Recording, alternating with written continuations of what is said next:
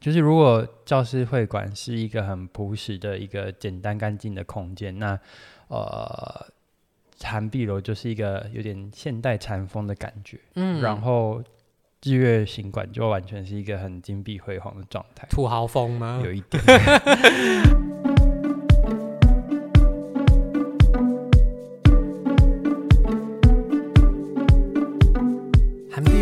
论在日月潭或全台湾都是首屈一指的饭店，但你知道就在涵碧楼的正隔壁还有另外两间饭店吗？同样位在涵碧半岛上，三间风格各异的旅馆各有什么优缺点？而在定位或价格上又有什么差异呢？到底谁能称霸韩碧半岛或者整个日月潭？一起来听听今天的分享吧。嗨，大家好，我是主持人炫。那我们今天要邀请到奢华住宿的专属来宾 Ken。嗨，大家好，好久不见。我们今天邀请一样嘻嘻花的 Ken 来跟我们分享这个主题。那我们今天要讲到的是韩碧半岛上面有三间分店，嗯、不不三间分三间旅馆。那韩碧半岛上它算是一个小岛，突出在日月潭的中间。哦，那有很多，也没有很多，就是像韩碧楼就在这个半岛上面。那这个半岛旁边还有三间饭店，分别是教师会馆，还有日月行馆。嗯、好，那我们就一间一间先来大概介绍一下这些饭店的住宿经验好了。你印象最深刻的应该是韩碧楼吧？对，是我最最喜欢的，最喜欢是韩碧楼。那韩碧楼的硬体设施跟风格也是你喜欢的类型吗？对，没错。比起就是日月行馆跟呃教师会馆的话，然后你是觉得它的装潢比较沉稳吗？就是比较格调，你说你的另外两间是，就是嗯，果然还是有精心设计过的，有差。那呃，涵碧楼的话，它的硬体设备，那当然不用说，它之前我们已经有消费过它一次，嗯、我们在上集有介绍过涵碧楼的公社那一些。是哦，那它的房间的呃坪数也很大，我们之前住的是。双床的连通房哦，那我刚刚看了一下，它里面有三十七平呢，比我家还大。对，比我家还大，它是十平三十七平哦，房饭店没有在什么扣公社哦，它就是三十七平，真的很大。而且我们这次换的房型是另外一个套房，是湖景套房。嗯，哦，那之前有提到说湖畔套房的楼层大概比较低，大概是二二三楼之类的。好、哦，那四楼到七楼就是湖景，嗯，那你这次住湖景，你觉得景观上有没有什么不一样？就当然更高一点，视野更好，而且没有被树挡住。那我们之前住的是湖畔套房吗？当时其实已经觉得湖畔的景观很不错了。那你一进去湖景的时候，你觉得你有觉得花多花一点钱有更值得吗？有哎、欸，但就是完全有差。真的吗？下面的楼层完全是盖来供养上面的，所以呃，上面的楼层啊。湖畔湖景其实面向都是同一个面向，只是说楼层比较低，也会看到树。嗯、那时候我记得我们刚进去的时候，觉得嗯好像也没什么差异，但实际上的体验反而很不一样。是我们在住湖畔套房的时候，我们大部分时间是在房间里。面对，就是在沙发玩啊，然后看外面就很漂亮。但我们住到湖景之后，我们反而会花更多时间在阳台上。上嗯，嗯，所以虽然说肉眼看起来都很漂亮，但是你身体骗不了人，身体很诚实。所以呃，而且其实湖景套房的价格大概多个两三千块而已。那我觉得，如果你今天呃想要体验看看真的很美丽的日月潭的话，湖景我觉得还算是不错的选择，不过有点可惜的是，我们这次去的时候，因为最近缺水，对，所以连日月潭的湖水都稍微低了一点点，对，九蛙都露出来了。你有看到九蛙吗？新闻最近播了，那你有看到吗？没有，在 Google 上它是写他最近在整修，但是新闻拍出来是完全就是见底。嗯，而且如果你今天住的饭店的面相跟韩碧楼不一样的话，你真的会看到呃干掉的湖底。真的有一块是完全干掉，下面还有裂缝。对，因为日月潭有分日潭跟月潭，嗯、然后日月潭面向的是日潭，是最深的地方。所以其实虽然现在水很少，但我们整体看过去都还是有蛮多湖水的啦。当然，你也不会看到很多干涸的地方。但如果你在其他饭店，比方说我们等一下要讲到的教师会馆，你可能就会看到不一样的景观。真的。那这次去的话，养生之旅的话，我们选了呃，这次我们一样选择养生之旅。那它的餐点上也跟上次有所不同。嗯，那你觉得这次的餐点上有什么差异？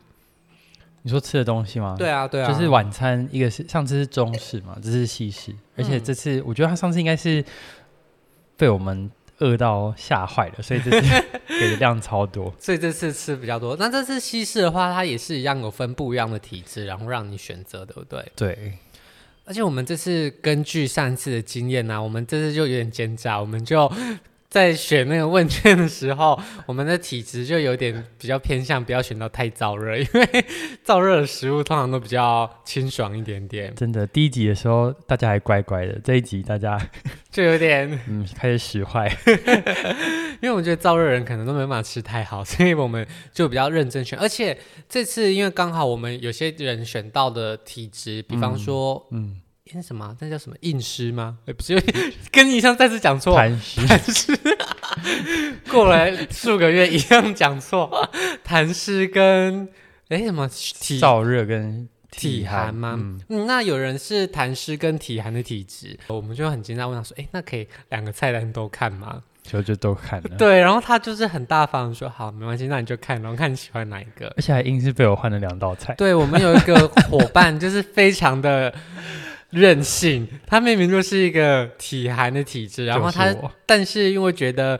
谭氏的几样菜他比较喜欢，他就在那边挑三拣四，说：“哦，这个我不吃，这个我不要，那我可以换谭氏的吗？” 不行，那个谭氏的伊比利猪太吸引我。然后体寒的主菜好像是牛肉跟羊肉吧？对。然后我就跟他说我不吃牛，可是羊的味道我也不敢吃，我想要换那个伊比利猪。你只是想要猪，对不对？而且前菜如果是体寒的前菜是鹰嘴豆泥配呃薄饼，然后对谭氏。主前菜是热干贝跟虾子，哦哦，我怎么没有换到？有啊，没有没有，可我两个都有吃到，欸，哎，那为什么？我忘了，我好像某个东西也被我换成虾子。对啊，然后他还跟我说，就是。那个可能会比较凉一点，然后我就说没关系，我承受得起。明明是体寒，那如果是为了虾子可以。好，那当然他还是养生管家，还是会根据你的体质建议说，哎，这个食材有点偏冷哦，嗯、那你真的 OK 吗？但其实大家平常吃饭的时候，谁在意啊？对，所以好了，这个也是有点任性行为，但还是不要造成别人困扰。我就是很乖的，就是照我自己的体质来选择。所以你都没有换道菜？没有啊，是只有我吗？只有你啊！我觉得应该全韩碧楼养生之旅，就你最在那边挑三拣四，把它当自助餐在点。而且我们这次去西餐，上次去的中餐，对，其实韩碧楼还有一个日式餐厅哦。对，那他说，如果你今天走三天两夜的行程的话，他可能其中一个晚餐就可以帮你安排在日式料理的餐厅，你就可以吃到更多不一样的东西。嗯嗯嗯。好，那韩碧楼硬体跟软体其实都介绍完了，那还有不一样的是，它在这个养生之旅里面有包含一些课程。上次我们应该没有提到，就是有瑜伽跟颂钵的部分。对对对。那你可以跟大家解释一下。颂钵是什么吗？你好像蛮有研究的。其实我没有研究，应该就是他们印度瑜伽会在啊、呃、瑜伽过程中会有类似敲钵，就很像呃很像一个钟的那种感觉，敲了会有就是、嗯、呃共鸣共鸣，就是那种传说中什么阿法波之类的，就是很他说很像脑内阿法波的的一个频率，所以你听了就会冷静下来，就会对。就会像小婴儿听到吹风机一样，吹风机嘛，对啊，就是模拟什么在子宫内的声音。哦，那呃，因为这个行程的话是养生之旅特别的啦。那上次我们有参加，可是这一次我就没有参加了，因为为什么？你对 F 波有什么意见吗？我个人就是比较还是你已经有满满的 F 波不需要再敲了？我都在浴室用吹风机取代。他的课程其实蛮。蛮特别的，嗯，他是有一个好像真的是印度老师，对，印度老师，对，那我不确定他是不是本来就是在，他应该是他讲英文的那个腔调超印度，因为我不知道他是不是本来就是身心灵这一块的师资还是怎么样，反正他会带领大家，然后大家就躺在那一个呃房间，他会特别有一个小房间让大家躺着，对，然后他就用他的应试英语。然后混合应试中文，所以你会很难听清楚，他现在说的是英文还是中文，因为他有时候会夹在一起讲。然后他就会让你躺在那边，跟着他的口令调节呼吸，然后再敲那些波，嗯、然后就听到无数嗡嗡嗡嗡嗡的声音，然后就围绕在你耳边。对，我觉得那个还蛮平静的，都有种快要涅槃的感觉。涅涅槃是好事吗？你觉得跟他有共鸣是？因为我在那边就是觉得有点躺有点麻而已。但我的麻不是那种灵感来了麻麻的，我就是久坐或是久躺之后、哦、觉得有点压到神经那种麻。真的假的？但我觉得他敲到最后有一种就是快要就是跟它融合在一起的感觉，对，就是介于就是要睡着跟不睡着很清醒中间一个。很超脱的状态，所以你才去了第二次。对，那我没有去，就是这个原因。那第二天早上就是瑜伽课程。嗯、哦，那瑜伽课程我觉得就跟健身房的瑜伽或者是大家房间的瑜伽课没有太大差异，嗯、只是你是看着日月潭潭潭水做。嗯、但比起在日月潭潭水做瑜伽，我更倾向在阳台看着日月潭的潭水划手机。他想说，都去那边了，还划手机很浪费。可是你知道，划手机划到一半累了，抬起来看到日月潭，觉得很超值啊，很棒。嗯，那除了这些课程，再来就是 SPA 跟三温暖。那养生之旅的 SPA 呢，它也很特别，是它也有融合颂钵。因为我们在颂钵的课程，它敲了是放在旁边让你听那声音。对。但在 SPA 的时候，它会真的把那个颂钵放在你身上，放在背上。对，然后它会游移在你的手掌啊、脚掌，嗯、那你就会觉得很像被那个微弱的按摩枪打到的感觉。对，而且我觉得它很神奇，就有一种就是声音离你耳朵远近，然后在你身上游走，你就觉得那个钟敲到哪里，你那个地方的肌肉就跟着放松。哦，真的，你真的很有灵感呢。我没有啦，我就是觉得嗯，蛮舒服的这样。好，那我们大致讲完韩碧楼之后，我们这次要来介绍另外一两间。哦，首先是教师会馆。那教师会馆一般是公务员可以去那边选择，它在全台湾都有很多。嗯、但日月潭的教师会馆很特别的是，它有开放给一般民众参加。嗯、那教师会馆的硬体风格当然没有办法像韩碧楼那么奢华。嗯、那对于教师会馆，你觉得他们硬体设备怎么样？但我觉得它也不失为是去日月潭一个很好的选择，因为它其实空间很干净，然后设备也很齐全，然后刚好又是在韩碧半岛上，也可以看到日月潭的风景，当然角度不太一样。嗯。嗯那教师会馆呢？它其实有三栋哦。嗯、那根据建造年代跟景观不同，价格也不一样。那我们这次选择的是迎宾楼，是他们最新盖好的。嗯、那迎宾楼的坐向就，大家如果可以看 Google Map 的话，旧的那两栋是面向日月潭的月潭，比较小。对。那那涵呃迎宾楼它的侧面可以看到涵碧楼的后背面，然后再往前就是日坛。所以迎宾楼它在某些角度上可以稍微跟涵碧楼有类似的景色。对，迎宾楼的话，它我们住的是四人房嘛，那其实它其实它的两人房都一样是面向月坛，嗯、然后月坛就是现在在缺水期枯掉的地方。对，好惨哦。对，它整片都是干的，然后你就看底下黄土地，啊、所以如果你在没有水的时候到教师会馆，你真的看不到。湖水耶，嗯、你就看到一片龟裂大地。嗯、然后如果你是在迎宾楼的话，也不是每一间迎宾楼的房间都有面向日潭哦，你一定要选在在边间的，而且你还要在五楼以上，因为五楼以下就是涵碧楼的屁股，你还是会被挡到。所以我们那时候是住了六楼跟七楼，然后六楼的地方是边间，通常是都安排四人房，所以如果你是住两人房，可能没有办法看到。你一定要选择四人房，但它的四人房就只有两间而已。哇，所以整个等于你说全教师会馆就只有那两间最精华。对，我觉得它的景致上最精华的可能就是在迎宾楼的四人房。哦，嗯，其实它的价格其实蛮不贵的。它的价格四人房，我们那时候还搭配什么樱花季打卡，只要四千四百块，嗯、一个人只要一千一百块，嗯，其实还蛮便宜的。那它的公共设施，我觉得就还蛮。普通的啦，因为他毕竟还是给公务人员开会啊什么的地方，他也不太会让公务人员在开会的时候有做 SPA 的地方可以休息吧。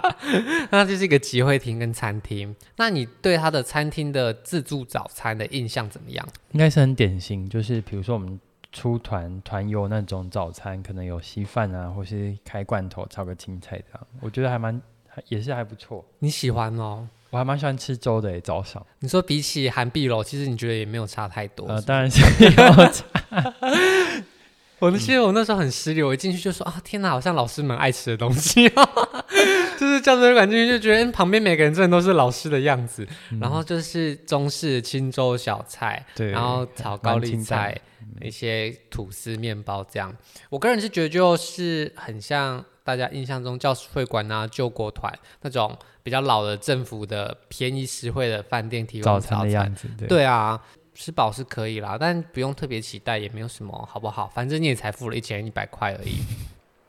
那教师会馆，它我觉得它的主要的卖点就是 CP 值很高啦。对，CP 值真的蛮高。因为你就在涵碧楼旁边，而且你看到的湖景，如果你是选择私人房，没有差太多，但你的价格只要涵碧楼的八分之一，九甚至九分之一。嗯，所以呃，如果大家预算有限，但一样想要体会这样的景观的话，可以找齐四个人，然后趁早订房。而且他住在阳台上，也是可以很悠闲的看湖景，连浴室泡澡的地方也可以。他浴缸旁边就有一个很大的窗户，可以看。潭景对，对对对对对，嗯、那是四人房的那个面向，它在面日潭地方也有开窗，对，而且是大面窗，嗯，所以你在泡澡啊，或是呃想要出去坐坐的时候都可以。旁边也有一个床旁边也是有小沙发区啦，所以空间上虽然没有到三十几平，但我觉得应该也有个十平、十二平呢。嗯，应该有。好，那讲完了教师会馆还有韩碧楼之后，再来一个就是日月行馆。嗯、日月行馆我就没有住过了，因为我觉得有点贵。那你那时候你有住过日月习馆对不对？住过一次，很久以前。对。那你那时候住他们的建筑装潢风格又跟另外两间不一样了。对，它完全不一样。它是主打一个，就是如果教师会馆是一个很朴实的一个简单干净的空间，那呃。涵碧楼就是一个有点现代禅风的感觉，嗯，然后日月行馆就完全是一个很金碧辉煌的状态，土豪风吗？有一点，他号称他饭店的船柜是有黄金金箔贴上去，对，它那他那一整根都是就是金箔，是真的黄金。贴金箔，对，可是嗯，可是我觉得没有很亮诶，好像应该是有一点剥落，刚刚也没有维修。你看像金阁寺也会定期这边贴金箔，哦，都会把新的贴上去，是啊，可是他们完全没有。所以，我们从它外观可以稍微推知，它可能它 maintain 的不是很好，对它的维持的状况可能没有像当初刚开幕的时候那么理想。它刚开幕的时候还蛮华丽，而且它主打就是它的呃房间的厕所啊，马桶是金。金子的马桶，黄金马桶，对，在黄金马桶上面做黄金这样，对，是每一间都有吗？可我那时候去住的时候，就是很一般的棉质马桶，还是是总应该是特殊的房间才会有，对，总不可能每间都放摆黄金马桶，还得了？那他的房间里面怎么样？嗯，他主打的就是他每个房间都是弹景，所以他就是整就是他的整栋建筑啊，只有一侧是有房间的，另外一侧就是从零到。好像十楼吧，十层楼，很大面的落地窗。哦，对，所以我觉得，嗯，盖起来也是蛮不容易的。但是它另外一侧有呃房间的地方是一个 L 型的，就是一边是正对那个日月潭，那另外一边就是可以看到韩碧楼那个方向，看到月潭那个方向。哦，所以其实视野来说，其实差蛮大。所以其实它跟教师会馆比较类似，对不对？就是它有一面是朝日坛，但另外一面是比较偏向月坛。对，对，那不一样的是日月行馆朝日坛那一面比较多，对，然后朝月坛就是可能 for 我们这种预算有限又想入门款，对对对。然后教师会馆的话，它就是只有一面一两几间是可以看到日坛，对，大部分是面月坛，对对对。那房间里面的大小啊，设备觉得怎么样？嗯，其实它房型有分很多种，然后我那时候住的是最。最最入门款的房型，就是最基本 standard room 这样。对对对，所以你是面月潭吗？对，然后大概房间也是应该十来平左右吧。让就是我觉得设备还算蛮齐全的，就是有很它有很大的房间跟厕所，它厕所还蛮大的。然后就是马桶、洗脸台，那、嗯、它主打就是它每个房间都有温泉池。哦，所以它有温泉，还有一个小阳台。有温泉。对，我也觉得很纳闷，就是但它标榜说它是。呃，全日月潭周边第一个发现温泉的饭店，然后他找井找了不知道几千米，就几，几千米啊？对啊，到地心了吗？应该挖到岩浆吧？地科老师哭哭，反正就是他说他。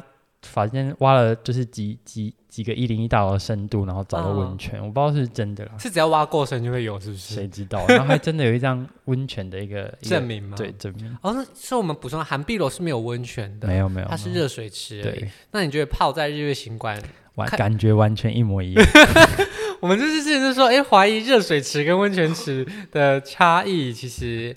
如果我们上集是蓝湖，那你知道蓝湖的水也不是温泉，它虽然号称是温泉，但它也是发电厂用的废水，所以这些白话的生活。所以大家只要泡，不要以为泡在热热的池子里就以为是温泉，只有日月行馆是真正的温泉的。但我怀疑，对啊，哈，你怀疑哦？可是他都有嗯，但就是反正都有都有热水，又有景观，又在房间里，就是很棒。对，那嗯，那在寒碧楼，你其实就比较没有办法在阳台上泡温泉。对，不过我觉得它设计上还蛮特别的是，它的浴室跟他的房间是有可以一面墙是可以整个推开的，所以你其实如果你是跟很亲近，可以在他前面裸体人一起住的话，你其实泡在浴缸，把那些景都打开，你还是可以看到湖水。嗯、我觉得是设计蛮巧妙的地方。像我那天原本要怎么做，但后来没有，因为你不想在 大家面前裸体，就是。而且我之前看，因为韩碧楼他们有附本书，他说一个饭店的。奢华感其实就是要营造在一些看不到的地方，嗯、比方说，呃，有些人会觉得应该把一些风景好的地方拿来盖公社，很浪费。但是那本书就写到说，其实真正的度假饭店就是要浪费，你要浪费很多的空间、很多的景观，才会让人家觉得真的有度假感。比方说，你刚刚提到浴室很大，但如果你进去一个饭店，嗯、然后浴室就很小，你也会觉得，哎。好像有点局促，虽然你真的用不到那么多空间，但是他愿意花很多空间盖你用不到的地方，这个才是真正的浪费 奢华啦，奢华。哦，所以这是豪华饭店必备的条件。对，然后另外一个就是豪华饭店，大家可能会想说，呃。健身房啊，这种东西也不一定要真的有景或什么度假想健身？对，可是他就是要在风景最好的地方盖这些，嗯，就是你不一定真的会用到的东西。但无论你今天在任何一个地方，你在任何一个公社，你永远都会看到最好的景。嗯，所以这才是你进入个度假饭店，你能够感受到它特别不一样。有很多地方是浪费在这个小细节上。那我们来分享一下日月行馆的软体设施好了。那它的餐餐点你觉得怎么样？餐点的话，其实呃，我那时候买的一个是住一晚加一个早餐。那早餐就是在就是也是自助早餐，我觉得还还可以，还可以可以的意思就是没有很好是，我觉得如果硬要跟就是韩碧楼相比的话，韩碧楼的早餐我比较喜欢。那跟教师跟教师会馆相比呢？是不同路线。对，然后楼上有一个中餐厅，那中餐厅我觉得格局很不错。它中餐厅就是呃每一个就是可以坐在湖畔，然后看。呃，日月潭的风景，然后吃中餐，就是很完全到地的中菜或台菜这样子。是好吃的吗？嗯，还不错。可是我去吃的那一次是特别去吃的，并不是去不是因为住宿，对，就是特别专门吃中餐。但我我觉得生意好像没有很好。嗯，嗯大家可能也比较少人会特别去饭店上面的餐厅吃饭。但确实它，他我觉得它的那个地点真的很棒，而且它应该算是韩币半岛的制高点。就是日月，oh. 呃，在韩币来说，它的高度稍微低一点，可以看到的视野不太一样。嗯、所以我觉得，如果要真的讲视野的话，呃，日月行馆的视野应该是最棒。因为我我自己觉得，我觉得如果环潭一周最看日月潭最漂亮的角度，应该是韩碧半岛上。嗯，然后如果它高度最高的话，应该是在日月行馆的上面。哦，那很特别，是因为韩碧楼是往下盖的，对，所以你进去的那一层已经是最高的，高你的房间都是在更往下面。没错。那日月行馆是往上盖，上盖而且它盖的楼层还蛮高的，对所以如果你今天愿意多花一些钱的话，你看到景观可能不会，嗯、可能甚至更好。对，而且你也是看到日月潭水量最多的那个位置。对，它其实不用住宿也可以上，最上面有一个景观台。哦，你说坐在上面，可是景观台跟住宿的那种感觉不一样，私密感、奢华感不一样。对，但它如果花一个，好像有一个门票钱吧，可以坐电梯，然后到它的景观台，我觉得那个视野还蛮辽阔的。嗯，嗯，所以如果你今天真的很重视野的话，日月行馆可能是可以给你更好的。角度，但如果就整体饭店的管理跟风格来说的话，我还是比较喜欢韩碧楼。那日月行馆价格跟韩碧楼有差很多吗？呃，好像韩碧楼稍贵一点点，但其实没有差很多，对不对？就是就是同样要花很多钱的路线。我记得日月行馆，如果你今天是没有。什么特别的活动的话，一个晚上大概是一万出头左右。嗯、那其实韩碧楼，如果你也没有搭配什么活动，价格也真的是差嘛，对不对？对，就是伯仲之间。嗯、所以我觉得这两间的价位可以算是类似价位的饭店啦。嗯、那一个追求的就是比较被款待，在一个度假村的感觉。那如果你喜欢是比较西式、比较现代的饭店，如果你没有很在意小细节的部分，你觉得？景观很不错，那是你最重要的。然后你也想泡温泉的话，那日月行馆对，反而也是一样不一样的选择。那我们来总结一下这三间韩碧半岛上面的饭店的价格。韩碧楼的话，一个晚上啊，大概是呃一万七、一万八左右。那单人就是八到九千块。那日月行馆的话，价格可能第一个四五千块，大概是一万多出头。好，那它的平均下来单人的价格就便宜个两三千。那教师会馆是最便宜的，它一个晚上的四人房只要四千多块钱。那一个人算下来是一千多块钱，所以其实价格就是一倍、五六倍、八九倍在跳，可以说是低中高三个不一样的阶段啦。内装的话，韩碧楼比较典雅、日式禅风的感觉，而日月行馆呢，它的装饰装潢比较西式，也比较奢华一点。不过维护的状况目前感觉还可以在。呃，大家自己评估看看。那教师会馆就是走高 CP 值路线，虽然它没有什么特殊的装潢，但是整体来说也是蛮干净清爽的，而且你看到景观也没有太差。如果今天要讲视野的部分的话，当然教师会馆，如果你住在双人房，它看到是月潭是最小的。那如果你住到了四人房，你可以看到日潭的一个角度，哦，那它的景观还 OK。但如果你想看更全面的日潭，则是在涵碧楼或是日月行馆。涵碧楼的话，它的角度是比较往下盖的，所以你看到的风景比较靠近于潭水。那如果你想要更辽阔、更广的视野的话，往上盖的日月行馆可以提供更广阔的观看的角度。好啦，那今天的总结就讲到这边。那各位 下次要去日月潭的时候，可以评估看看自己想要住什么样的饭店。嗯、好，那除了环潭以外，在饭店耍废发呆也是很好的选择哦。好啦，那谢谢大家，拜拜。那我们下周见，拜拜。如果喜欢今天的节目，现在赶快拿起你的手机，在 Apple Podcast 或 Spotify、KKBox 按下追踪关注频道，才不会错过每周最新的节目哦。还有，打开 IG 追踪旅行无用良药，每天提供你新的旅游选择和节目补充资料。我们下星期见，拜拜。